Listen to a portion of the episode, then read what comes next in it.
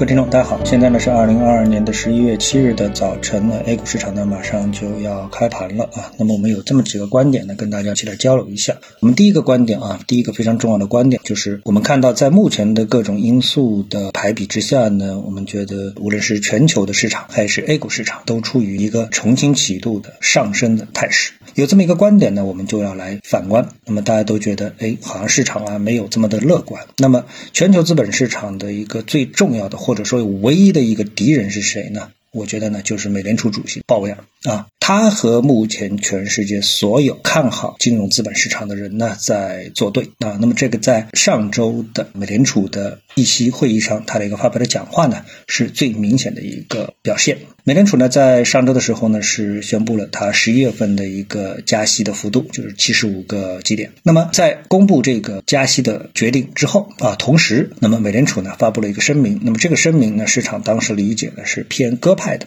啊，也就是大家看到了美联储啊，它加息的一个。周期的结束啊，差不多要接近结束了。但是呢，在半个小时之后呢，呃，美联储主席鲍威尔呢，他发表了他的加息之后的他的讲话，因为做主席啊，这是例行的他的讲话。那么这个讲话呢，又是非常的鹰派，就是提高加息的上限啊，通胀的问题还非常的严重。那么他的这个说法在当时呢，就让市场非常的震惊啊，就是他这个讲法跟美联储的一个集体决定啊、集体的这个声明啊是有明显的差异的。结果呢，造成了美国股票指数标普指数呢，从三千九的水平啊，在之后的两个交易日呢，逐步跌落到了接近三千七的这个水平啊。但是呢，除了他这么一个就是鲍威尔这个讲话之外呢，那这个全球无论是市场的表现，还是其他的央行的加息的幅度以及声明，我们看到的呢，都是什么？都是预示着全球加息啊周期的临近结尾啊。比如说最明显的就是英国。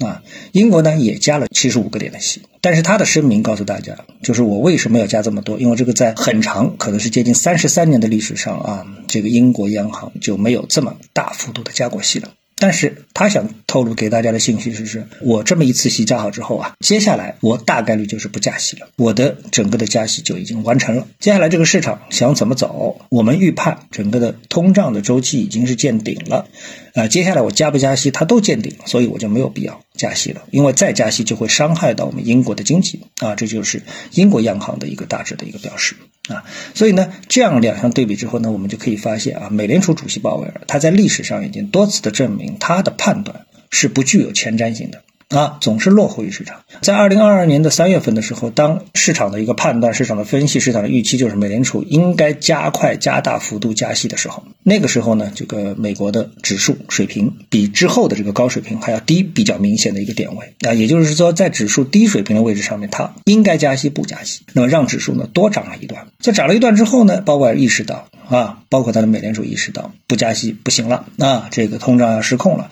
然后开始呢拼命的加息。所以从这样的一个节奏来看，那鲍尔威尔大概率的又会再犯一次错误，就是不应该再继续加息的时候，他再继续的加息，给市场造成额外的伤害。这个就是全球金融资本市场啊对鲍威尔的一个判断。那么再看其他的一些因素，是不是大家在把鲍威尔当一回事儿呢？哎，我觉得不是。啊，那么不仅是美股市场在上周五啊，经过了一轮跌宕起伏啊，这个盘中啊，开盘之后先跌，跌了之后又涨，涨了之后又跌，最后在收盘的时候又涨。啊，在一百点的范围内来回了好几次的坐电梯啊，那这个显示啊，整个市场多空搏杀非常之激烈，最后呢还是以多头的胜利而告终。这是上周五的一个行情收盘的一个情况啊。那么再来看中国股市啊，那么在上周啊，基本上走的是非常的强劲，而且成交水平一把拉回到了一万亿的这个水平之上。啊，然后呢，指数呢也是连拉长红啊，几个重要的指数呢几乎可以说是走出了啊，我们说走出什么？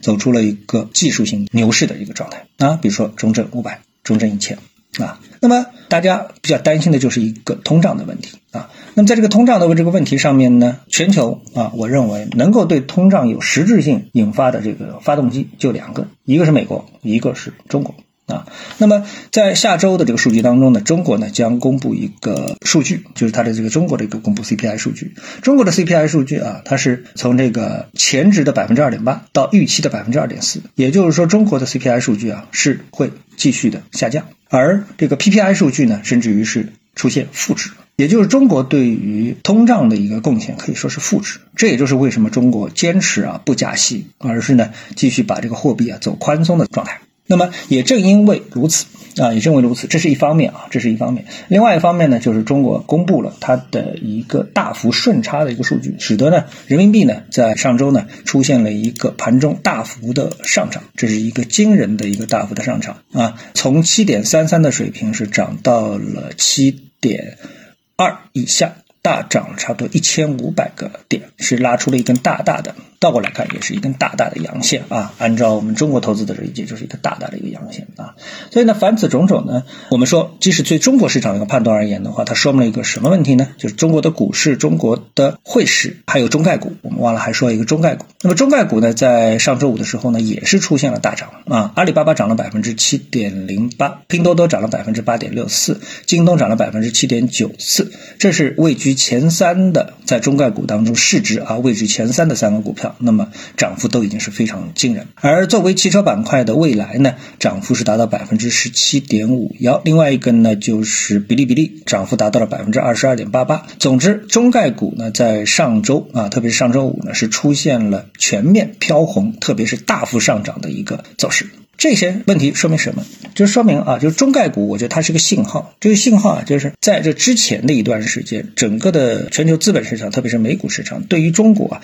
有一个非常负面的评价。而中概股的上涨以及中国 A 股指数的这个上扬，使得这种负面评价啊正在消退。正是于这种负面评价的消退，使得中概股以及 A 股都是出现了一个大幅上扬。也就是说，看空中国经济的投资者已经离场了，他们抛掉了筹码，然后他们离场了。看好中国经济的未来的啊，无论是美股的看好中国的，还是 A 股看好未来的，都在纷纷的加进他们进场的一个步伐啊，这个就是一个现实。另外还有个什么现实是值得大家关注的呢？那就是呢，我们看到以比特币为代表的数字货币这个市场，那么这个市场呢也在上涨。那么我们倒过来就可以这么说：如果说这个市场全球金融和资本市场真的是这么可怕看空的话，那么我们刚才所列举的这一系列的市场都不应该在当下走得如此的强劲啊，特别。是只能靠资金推动的数字货币市场走势是非常强劲，所以由此呢，我们可以得出一个比较简单的一个结论：起码我们在本周的行情当中，